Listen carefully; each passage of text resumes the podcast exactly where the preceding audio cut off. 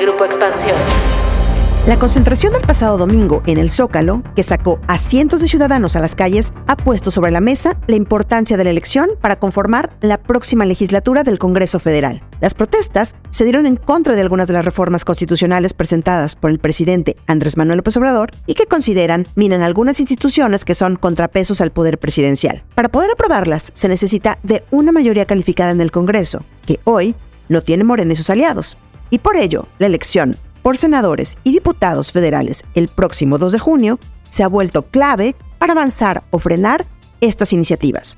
Pero, ¿logrará la sociedad civil que apoyó la marcha incidir en la importancia de este voto? ¿Se concentrará en esa elección la oposición? ¿Quiénes son los políticos que buscan llegar al Congreso? De esto vamos a platicar hoy en Política y otros datos.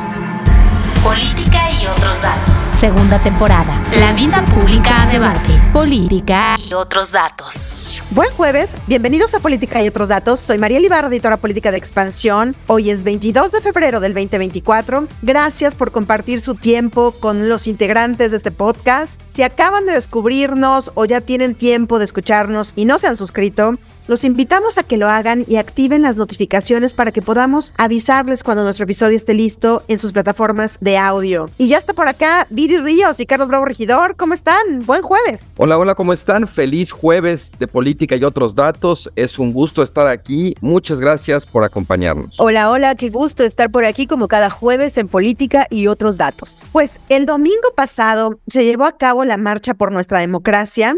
En realidad, fue una concentración que se realizó en el Zócalo de la Ciudad de México y otras 120 ciudades en el país, en donde los ciudadanos pues volvieron a salir a la calle. ¿A qué? A pedirle al presidente Andrés Manuel López Obrador que saque las manos de la elección del próximo 2 de junio. Una movilización que en principio no causó tanta expectativa, incluso me atrevo a decir que las convocatorias, no sé cuál sea su percepción, Carlos Viri, ahorita no la dirán, pero me pareció que fue o que pasó un poco desapercibida al principio y que sorprendió por la cantidad de gente que salió a la calle el domingo pasado. Los organizadores dijeron que eran 700 mil. El gobierno capitalino dijo que eran 90 mil. Creo que ambas cifras son desproporcionadas, pero en definitivo, un número muy importante de personas que salieron a manifestarse en contra de las reformas constitucionales presentadas por el presidente. Entre ellas, pues como ya sabemos, la electoral, la judicial, la que va por desaparecerla a los órganos autónomos y sobre todo en contra, creo, de que se tome esto como pretexto para influir en la agenda de la elección, con miras a lograr el llamado Plan C, el lograr los votos necesarios para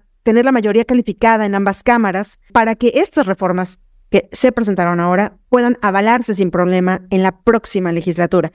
Y justo es ahí donde queremos anclar la discusión de hoy, en dar, digamos que nuestra percepción de la marcha, sí, pero más allá de eso, en poner en dimensión la importancia de la pelea que tendremos por el Congreso, donde hoy, recordemos, Morena no tiene la mayoría calificada y por eso justamente busca tener los votos que le permitan tenerla. Así que, Carlos, coméntanos brevemente qué te pareció la marcha, cómo lo ves tú. ¿Logrará prender este movimiento nuevamente como para así disputarle curules escaños al presidente para frenar sus reformas? Pues miren, yo también, Mariel, estaba como tú. Yo era un poco escéptico sobre la, sobre el potencial de esta movilización. No veía yo un contexto similar al de las otras dos movilizaciones previas. Y la verdad es que me sorprendió mucho. O sea, volvieron a llenar el zócalo, que no es poca cosa, no es nada desdeñable. Llenar el zócalo es el non plus ultra de una manifestación política en México. Y no solo eso, sino que además hubo otras manifestaciones pues bastante nutridas en 120 sedes y en algunas, la verdad, con muy buena asistencia también. Yo creo que este movimiento de alguna manera ya desarrolló como cierto músculo, cierta experiencia, y pues llenar el zócalo tres veces, bueno, dos veces el zócalo, la, la, primera no fue en el zócalo, pero lo hubiera llenado también. A mí me parece que sí habla, digamos, de un movimiento pues que está fuerte y que se está, digamos, consolidando. Sin embargo, a mí me parece que a la, hora del análisis, creo que hay que separar porque a pesar de que con toda probabilidad la mayoría de las personas que asistieron no son obradoristas, yo tendría mis reservas de verlo propiamente como una fuerza opositora o una fuerza electoral. Creo que aunque tienen vasos comunicantes, la campaña, digamos, de Xochitl Galvez o la campaña de las oposiciones y este movimiento son cosas distintas y, cometemos un error en el análisis, me parece, cuando queremos tratarlos como si fueran lo mismo.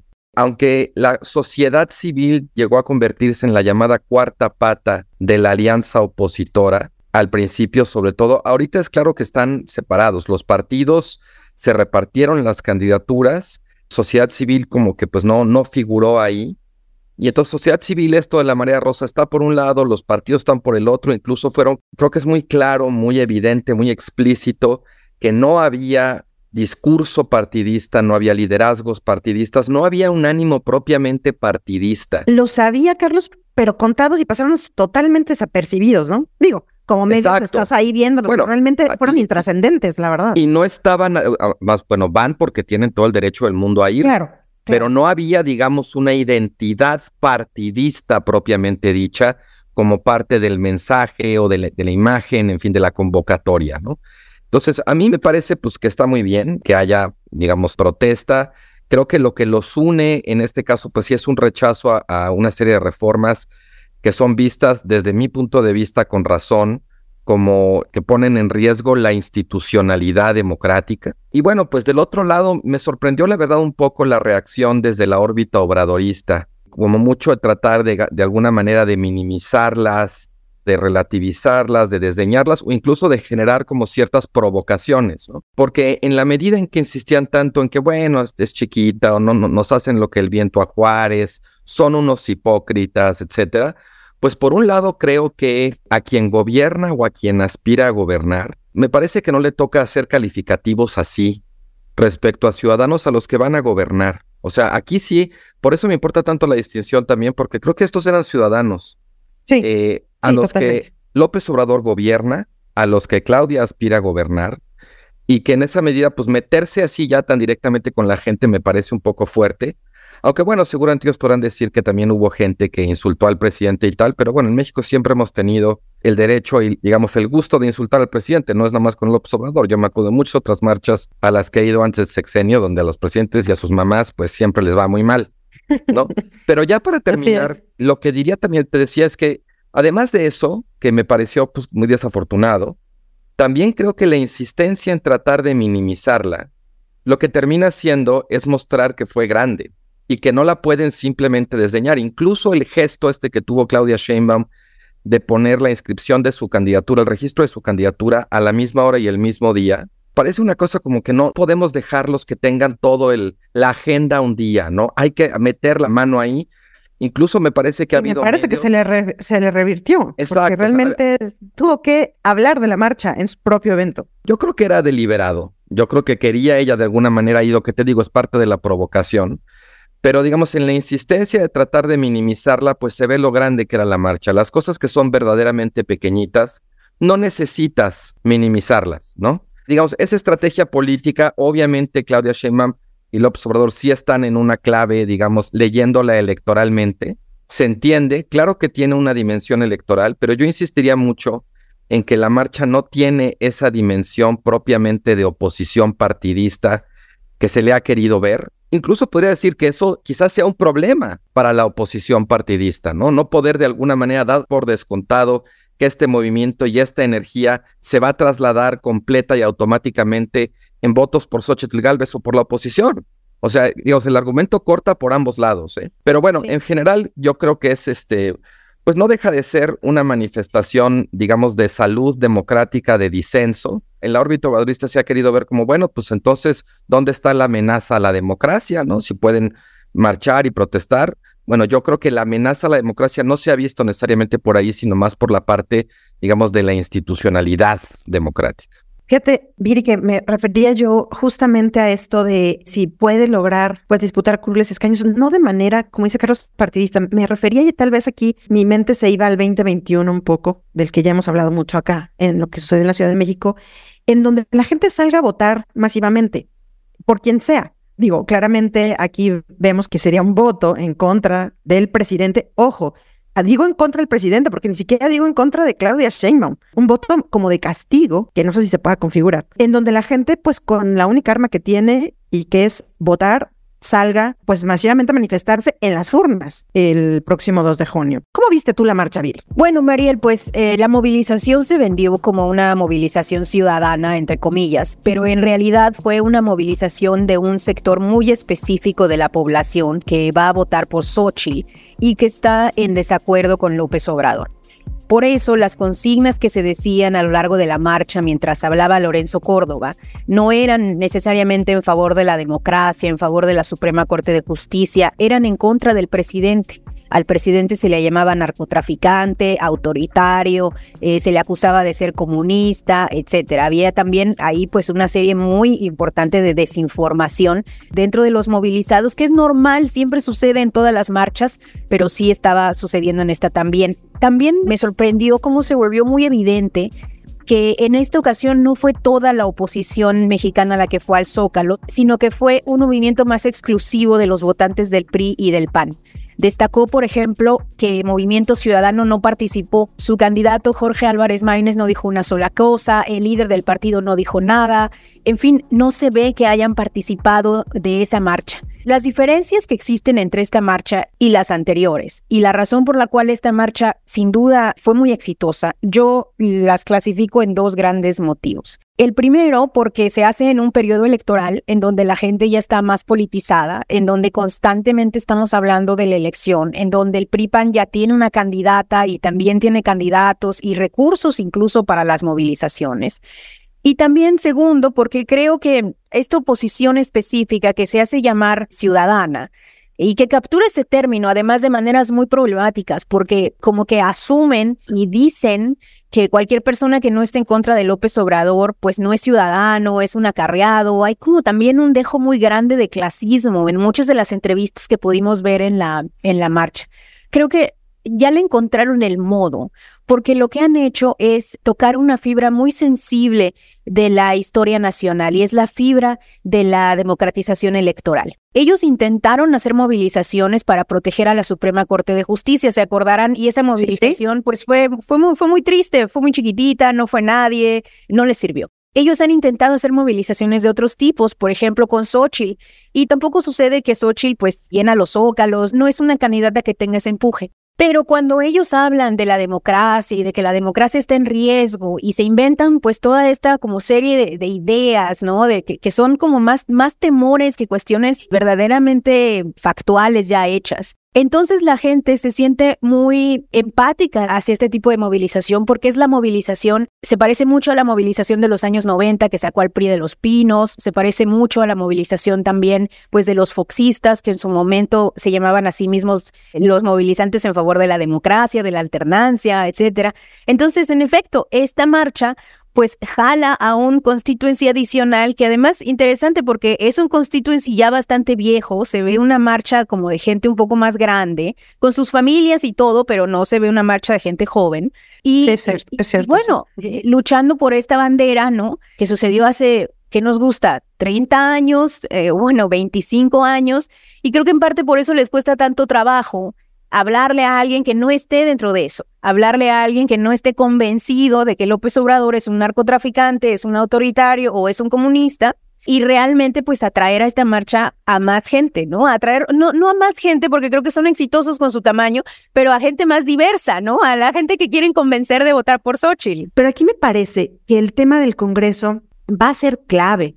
Va a ser clave la pelea que se dé, pues justamente para poder llegar a tener los números en el Congreso que les permita a Morena salir adelante con estos eh, paquetes de reformas que, bueno, nada más recordar aquí que Claudia Sheinbaum ya hizo suyas esas reformas, ya están o se van a presentar como parte de su proyecto de nación, que sí son importantes y que, como hemos platicado aquí en otros podcasts, hay algunas que sí son muy preocupantes y que sí están hechas para quitarle peso o contrapeso a la figura presidencial, o que no tenga contrapesos, más bien, la figura presidencial. Solamente para dar un dato, nada más recordar que el presidente, quien quiera que este sea, requiere de dos terceras partes del Congreso, pero ahorita mismo no cuenta con los votos necesarios.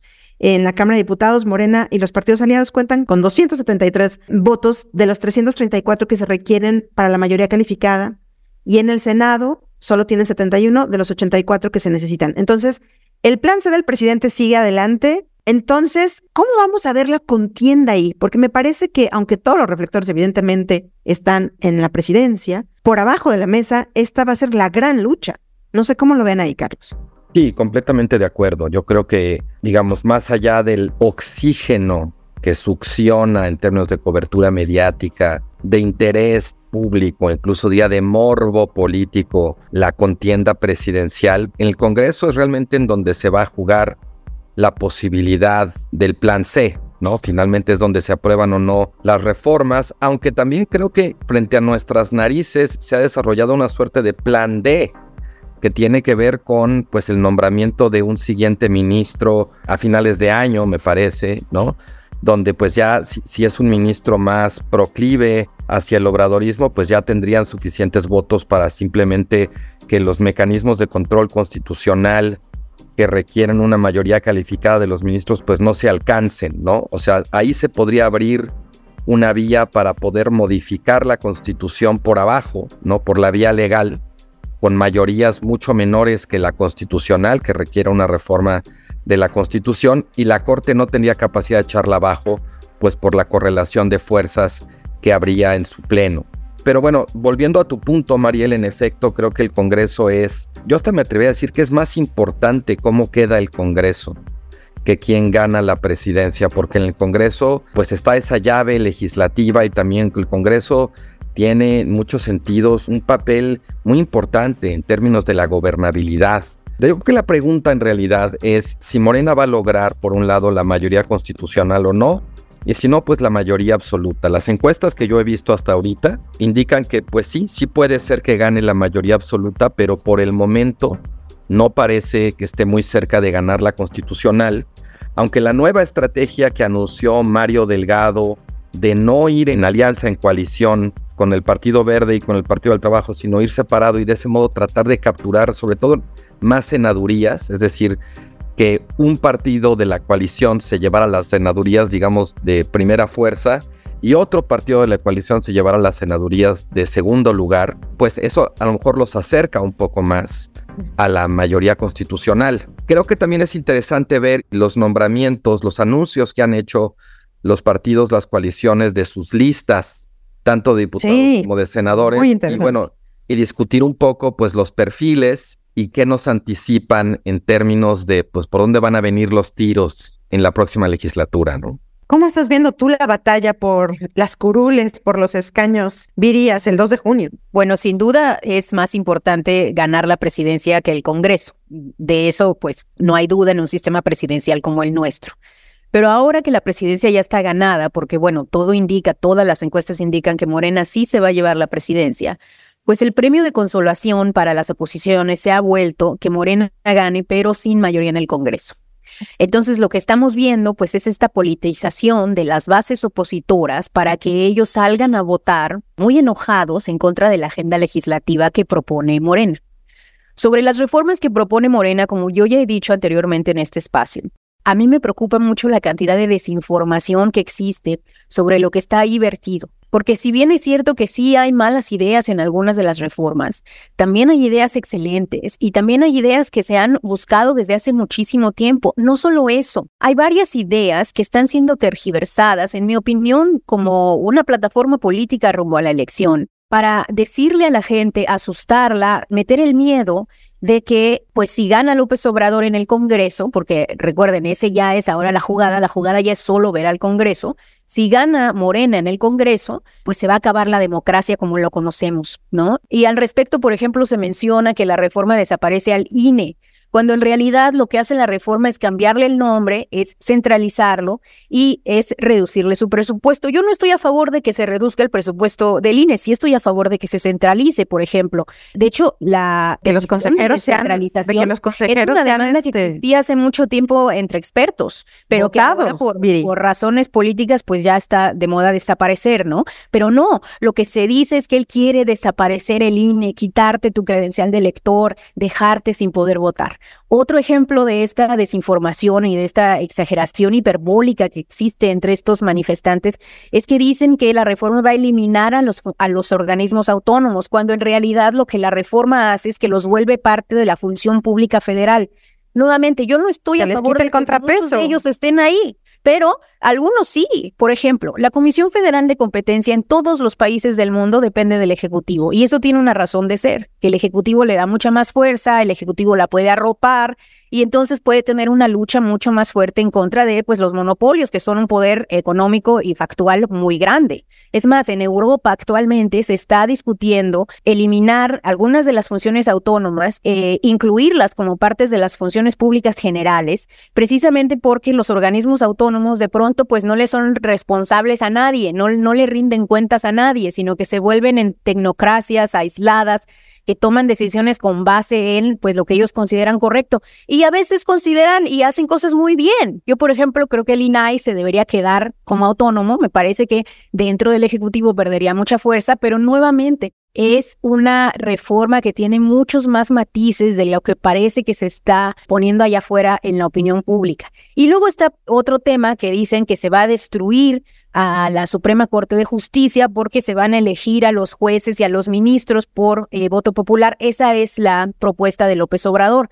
Y bueno, yo no estoy de acuerdo con eso, no me ha gustado, lo hemos dicho aquí las razones. La, la, razón principal es que muy probablemente los jueces van a quedar capturados no por Morena, sino por el poder económico de este país. Es decir, aquí como que Morena ni siquiera entiende cuáles van a ser los resultados de su reforma, porque no se van a beneficiar ellos, se van a beneficiar los ricos. Pero nuevamente creo que hay que aprender a no utilizar estos términos hiperbólicos para que no nos pase como el cuento del lobo, ¿no? En donde estamos diciendo que la democracia está destruida, que vivimos en un país autoritario, que no hay manera de establecer algunas reformas porque cualquier reforma es mala, cualquier reforma que avance López Obrador, pues es una destrucción institucional de la democracia que creamos en los años 90. Perdón, pero, o sea, no, hay muchísimas partes de las reformas que uno están bien, otras que están mal y otras que, bueno, ojalá pasaran. Entonces, sí, de pronto me parece, y bueno, con esto ya termino, pero me parece que de pronto la discusión política en México está muy viciada entre dos grupos. El grupo que cree que todo lo que López Obrador está haciendo está perfecto y el grupo que cree y está convencido de que López Obrador está destrozando la democracia, cuando en realidad todos los números indican que las personas en México hoy sienten que la democracia está más sólida que antes. Creen que las instituciones tienen más confianza en las instituciones, sobre todo en la institución del Ejecutivo y en todo lo relacionado con los poderes federales hoy que antes. Entonces, como que otra vez están muy, siento que los manifestantes están muy fuera de tono, como que solamente se hablan entre ellos y han dejado de tener sensibilidad respecto a realmente qué piensa la gente. Sí, Viri, yo creo que justo el tema de las propias campañas nos lleva mucho a eso, ¿no? A que de uno y otro lado se digan medias mentiras, medias verdades. El que ya se diga que Claudia Sheinbaum ganó, me parece que también es una narrativa que se quiere instaurar desde el oficialismo, en donde pues casi casi es como, ¿para qué vamos a votar si ya están dadas las condiciones para que gane una persona? Me parece que eso es un error. Y también me parece justo importante que podamos eh, platicar de lo que sí es, ¿no? Porque esto es campaña y sabemos que de un lado y de otro se hacen mentiras, se dicen mentiras y la realidad se ajusta dependiendo la conveniencia de cada uno de los equipos de campaña. Así son las campañas aquí y en todo el mundo. Ahora, pasemos un poquito a lo que decíamos. ¿Quiénes son esos soldados que van a ir a luchar por los votos, por las curules, por los escaños al Senado? A ver, perdón, yo no sé si pudieron ver las listas. Está lleno en todos los partidos de aquello que se llama la vieja política. Hay muy poca gente joven de todos los vicios de toda la vida en todos los partidos. No sé si quieran empezar, por ejemplo, miren, estoy refiriéndome o me voy a referir a una nota de Karina García, que es la nuestra reportera especializada en el Congreso, en donde nos cuenta que, por ejemplo, el PRI también salió ganón en el reparto de las posiciones porque competirá prácticamente por el mismo número de diputaciones que el PAN, aunque este obtuvo el doble de triunfos que el tricolor en el 2021. Y entonces las dirigencias del PAN, PRI y el PRD pactaron que para las elecciones del próximo 2 de junio van a postular 294 de los 300 distritos electorales del país del PAN 114, el PRI 112 y bueno, pues el PRD solamente dejaron 68 banderas. Pero estamos viendo cómo, digo, incluso fue motivo de algunas acusaciones a Marco Cortés de por qué dejaba, le daba manga ancha al PRI. Pero estamos viendo gente como el propio dirigente, Alejandro Moreno, como el exgobernador de Sonora, Mario Fabio Beltrones, como Carlos Humberto del Olmo, el actual senador, líder de la CTM, Rubén Moreira, Aurelio Nuño, el exsecretario de, de Educación Pública. Es decir, los nombres de toda la vida. Por ejemplo, en el PAN destaca el líder nacional del PAN, Marco Cortés, que por supuesto va en primero de la lista, el ex candidato presidencial Ricardo Anaya, hay senadores como Germán Martínez, Josefina Masquenmota, Kenia López, que creo que han hecho buen trabajo en el Senado. También vemos a Margarita Zavala, Jorge Romero, Juan Carlos Romero Hicks. Vemos también a Francisco Ramírez Acuña, el exsecretario de Gobernación, a Miguel Ángel Yunes y a otros más que lo mismo, nombres de toda la vida. En el PRD, pues nuevamente el líder Jesús Zambrano, Ángel Ávila, Miguel Ángel Mancera, el ex jefe del gobierno. Y bueno, MC, que se dice evidentemente muy desligado de la vieja política, pues no, no, no, no lo es todo. También evidentemente aquí, pues está el hijo de Dante Delgado, está Luis Donaldo Colosio, el actual alcalde de Monterrey, está Alejandra Barrales y Sandra Cuevas, que fue lo último que nos enteramos que van por el Senado en la Ciudad de México. Y pues están también priistas a los que les ha abierto eh, la puerta, como Claudia Ruiz Macié, la actual senadora, y el exgobernador de Yucatán, Iván Ortega, que bueno, ella ya estaba, ya tiene un rato militando en MC. Rápidamente Morena, vemos nombres como Dolores Padierna, Ignacio Mier, el actual coordinador de los diputados, quien no obtuvo la candidatura por Puebla y que se le da en el Senado. Tony Gali, no sé si se acuerdan de Tony Gali, el hijo del gobernador de Puebla, y pues Luis Miranda, también hijo de Luis Miranda Barrera, uno de los hombres más cercanos al expresidente Enrique Peña Nieto en su momento. Y bueno, evidentemente Manuel Cota, hijo del exgobernador, Roberto Albores Gleason, es decir, muchos nombres también, pues de gente de toda la vida, no solo de Morena, evidentemente, porque Morena tiene poco de haberse creado, gente de muchos partidos metidos ahora ya en Morena. A ver, ¿qué les dicen estos nombres y por qué? Digamos que los partidos, evidentemente, es claro que no ha habido un relevo generacional y que en las listas que vemos para el Senado y para la Cámara de Diputados, pues ahí están los mismos de siempre. Mira, varias cosas, Mariel Viri. Yo de entrada diría, eh, como comentaba en mi una expansión esta semana, que la verdad es que esta definición de las candidaturas, pues demuestra que en todos los partidos, pero de verdad en todos, hay una cuota de impresentables, ¿no? ¿Qué son los impresentables? Bueno, pues personajes con muy mala reputación o que han tenido un muy mal desempeño en sus cargos anteriores, que se han visto involucrados en grandes escándalos, o también como figuras que no tienen una trayectoria propia y solo están ahí pues por ser parientes de algún ahí potentado manda más, que han cambiado de partido como de ropa interior y que hoy militan convencidísimos en causas o grupos que ayer despreciaban con la misma convicción. Entonces, bueno, pues el catálogo la verdad es amplio y la categoría bastante inclusiva. A mí me parece que esto de alguna manera nos muestra de entrada que el discurso, digamos, de la superioridad moral o de la autoridad moral, pues ya está completamente desgastado. O sea, teniendo esto, impresentables como los que todos tienen, nadie puede decirse superior a los demás, mejor, la nueva, la vieja política. O sea, muchos de esos intentos por presentarse de una cierta manera como más virtuosos o con una mejor imagen ante los ojos del electorado, pues caen por su propio peso. En efecto, me parece que lo, lo, dices muy bien, estamos ante una manifestación muy evidente de pues una falta de circulación de las élites en todos los partidos. Esto es un fenómeno estructural, no es de uno de otro. Y en todo caso, la única diferencia que yo veo es en el caso particular, digamos, de la coalición encabezada por Xochitl Galvez. Yo veo a Xochitl Galvez un poco más incómoda con los impresentables de su coalición y de pronto como pintando su raya, ¿no? Deslindándose. Recuerdo por ahí alguna entrevista que le hicieron en la que dijo, no, bueno, pues yo no tengo nada que ver con la definición de las candidaturas en el Congreso, ¿no? Esos son los partidos, no soy yo. Pues sí la veo de alguna manera reconociendo con la boca chica, no puede hacerlo de otra manera en su condición de candidata de la coalición, pero sí reconociendo con la boca chica, pues sí, que hay, que hay perfiles ahí, la verdad, pues muy difíciles de defender. Y en cambio veo a Claudia Sheinbaum muy cómoda con sus impresentables, ¿no? Empezando pues por el Partido Verde, por ejemplo, ¿no? Y en general yo a Claudia Sheinbaum la veo pues en esta lógica de, bueno, pues estos son los, los aliados que tengo y pues ahora sí que con estos bueyes hay que arar y yo pues los voy a abrazar, vamos derecho, cierre de filas, ¿no? Yo a ella no la veo incómoda con esos impresentables. Son dos maneras de hacer política, son dos estrategias, pero pues no deja de ser, insisto, una señal de lo de la clase política. Yo no pondría tanto el énfasis en el tema de las edades, aunque desde luego pues sí es inquietante de pronto las edades promedio, porque bueno, pues finalmente no queremos incurrir como en un, en un criterio de discriminación por edad. Eh, También es gente que tiene mucha experiencia, para bien y para mal, ¿no? Exacto. Y de pronto se necesitan tribunos que tengan mucha experiencia, ¿no? Sí, o sea, bueno. Temas legislativos. Además, digamos, la propia ley pone edades mínimas para ser legislador, no pone edades máximas, ¿no? Y si se renovara con gente, digamos, mayor de 40 o 50 años, pues bueno, de todos modos sería una renovación.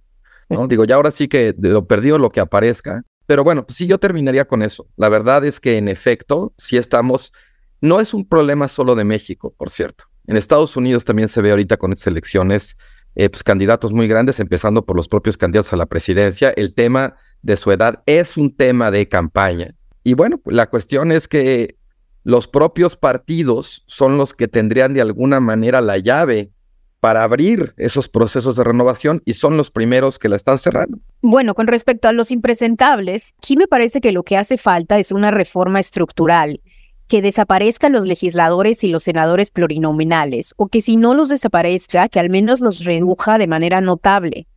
Los pluriluminales son espacios que están reservados para los políticos de carrera. Muchos de ellos son estos políticos, estos que tú mencionas, que serían incapaces de ganar una elección porque son tremendamente impopulares, pero que no importa porque se les regala un lugar pues muy privilegiado dentro de las listas y con eso logran llegar y logran pasar de un lado al otro, primero legisladores, luego senadores, etcétera. Hacen su carrera completa en la política sin haber sido electos en muchos casos. El principal miedo que existe ante la desaparición de los plurinominales es que las minorías queden, que no sean necesariamente representativas.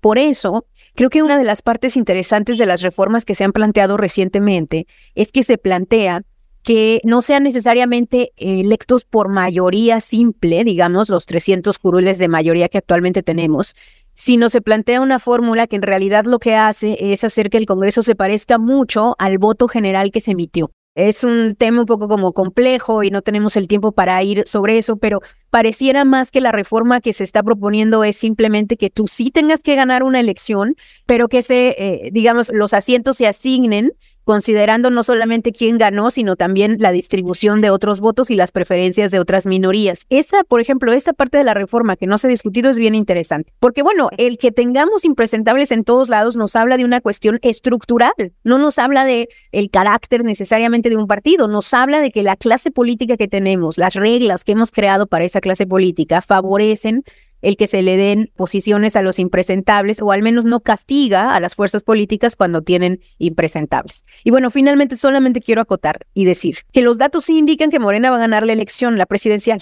Yo no lo clasificaría como una cuestión partidista porque es un hecho basado en evidencia, en la evidencia de las encuestas, no de una, no de dos, o sea, tenemos docenas. Lo que me parece más partidista es negarlo. Hay una idea fantástica de que los votos de Xochitl están escondidos, pero pues esa idea no tiene evidencia empírica alguna. Vamos a ver, Viri. Vamos a ver quién, quién falla. lo veremos, pues. pero. Eh, eh, lo hemos visto en varias, en varias elecciones, en donde muchos encuestadores han quedado de bastante. Hecho, de hecho, en México, en México las encuestas presidenciales sí han sido acertadas, ¿eh? Con la excepción de, bueno, del 2006, en donde había, estaban muy cerca. Pero si tú tienes diferencias de 15, 20 puntos, como lo que se está viendo ahorita, esas diferencias son reales, son, son empíricamente comprobables. Yo creo que, bueno, hay que analizar con base en los datos. Pero el mismo discurso, lo que se criticaba en 2012, que ya se, estuviera diciendo que Peña Nieto ya era ganador y que bueno, finalmente lo fue. Nada más que con mucho menos margen que el que se pintaba en algunas encuestas. Pero vamos a ver, digo, ya se dieron la elección y que ya con los datos veremos si realmente las encuestas están así. A ver, aquí nadie niega lo de las encuestas, que en realidad Claudia Sheinbaum va con bastantes puntos de ventaja, por supuesto. Pero me parece que sí es un discurso que se quiere implementar por parte de su partido, pues, ¿no? Está bien. Claro, Finalmente es un juego. O sea, Morena, eh, exacto, Mariel, Morena lo va a decir porque les beneficia, eso no hay duda. Claro. Pero digamos que nosotros, tomando dos pasos de distancia y analizando lo que está pasando en México, en México lo que está pasando es que Morena parece que va a ganar por golazo y ese es un problemón, porque Morena ha hecho cosas buenas y ha hecho cosas malas y a lo mejor no merecería ganar por golazo, pero va a ganar por golazo. Y creo que eso, decirlo, es importante también para tener eh, pues un, análisis de, de, qué está pasando y también para entender los errores tan profundos que ha cometido la oposición. Sin duda, errores de ambos lados, claro. Oigan, pues a ver, antes de despedirnos, les queremos platicar nuevamente que les estamos dejando una pregunta sobre el tema que estamos tocando todas las semanas en los episodios para que nos puedan dejar sus respuestas. Ayúdenos a contestarla. Les lleva dos segundos. También nos pueden dejar su opinión de todo lo que estamos platicando acá. Y la encuesta para esta semana sería, la pregunta para ustedes, es ¿qué tienen que hacer los partidos para irse renovando con nuevos cuadros? Y si estarían dispuestos a participar para formar una nueva clase política. A ver, ¿qué tal? ¿Qué dicen? Ojalá que nos puedan contestar la encuesta que se les dejamos aquí abajo en el link. Y la encuesta de la semana pasada, solamente para contarles los resultados. La pregunta era, ¿cómo padeces la crisis del agua? La respuesta con más votos, 43%, fue rehusando el agua en casa. La segunda fue nada, vivo a ciegas, el 19%. Ya pedimos pipas, 16. Otra, y nos explican en los comentarios el 14. Y finalmente recolectamos agua pluvial con solo el 5% de las respuestas. Muchas gracias a todas las personas que participaron. Bueno, y antes de irnos, nada más les queremos agradecer todos sus comentarios que nos dejan en Spotify. Un saludo bien grande a Rodrigo, a Martín Rojas, a Joana Ventura, que le dice, nos dice que es una buena información la que manejamos, a Jorge López, a Iván González. Recuerden que nos pueden seguir escribiendo en Spotify. Por lo pronto, de verdad, muchísimas gracias por acompañarnos hasta el final del episodio. No olviden activar el botón de seguir, la campanita de notificaciones y compartir y poner cinco estrellas si este podcast les gustó. Y también recuerden que nos pueden comentar y seguir en arroba expansión política en arroba Carlos Bravo en arroba Virillón Bajo Ríos y en arroba Mariel Ibarra Este podcast fue producido por Leo Luna. Cuídense mucho, nos escuchamos en el próximo episodio. Bye bye. Toda la información, detalles y seguimiento de los personajes políticos de México y el mundo en política.expansión.mx. Me enteré en expansión. Política y otros datos es un podcast de expansión.